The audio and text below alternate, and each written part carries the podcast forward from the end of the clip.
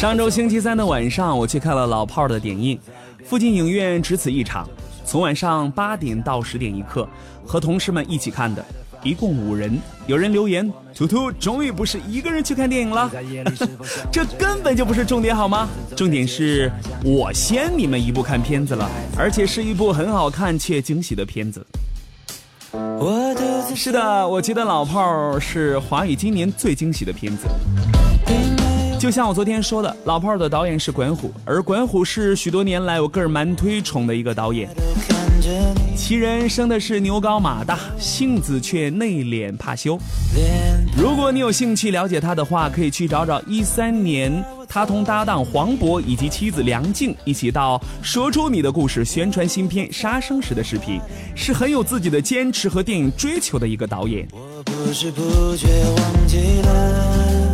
之所以推崇管虎，主要还是因为零九年他所导演的那一部《斗牛》，一部关于战争以及人性反思的作品。前半部如同《鬼子来了》一样荒诞，后半部恰似《活着》一样悲呛。在我看来，这部《斗牛》可能是几年来华语电影中最具人文思考的电影。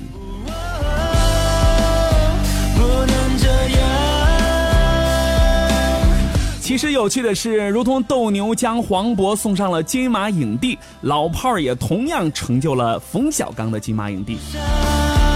十月二十一日，五十二届金马奖提名最佳男主角的冯小刚压根儿没有到场，而是选择崔健等一众好友在北京工体开老炮儿演唱会。本来没有抱什么期望，可最终颁奖礼爆冷。一向没怎么主演过电影的冯小刚是一击问鼎，惊煞旁人呐。看过电影才知道，冯小刚的影帝恰是实至名归。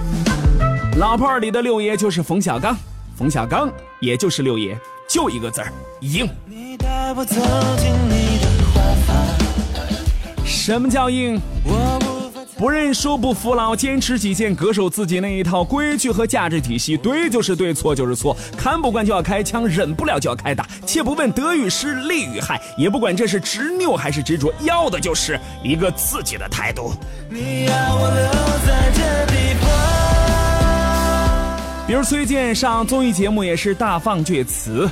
看不得场面话，想说就说。最近的中国之星节目就经常听到崔健说出那些在人们的认知体系里不那么漂亮也不那么得体的话来。比如冯小刚火爆脾气，人尽皆知，小钢炮的名号由来已久啊。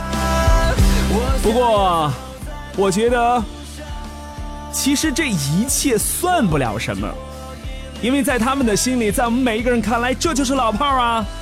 敢字当头，而且绝不低头。台前幕后的光芒，短暂的时光，那些日子让人一辈子难忘。曾经的故事也许会被遗忘，但那些荣耀你应该得到。捍卫家人，你从来不惧怕。有梦想，今晚我们都是老爸。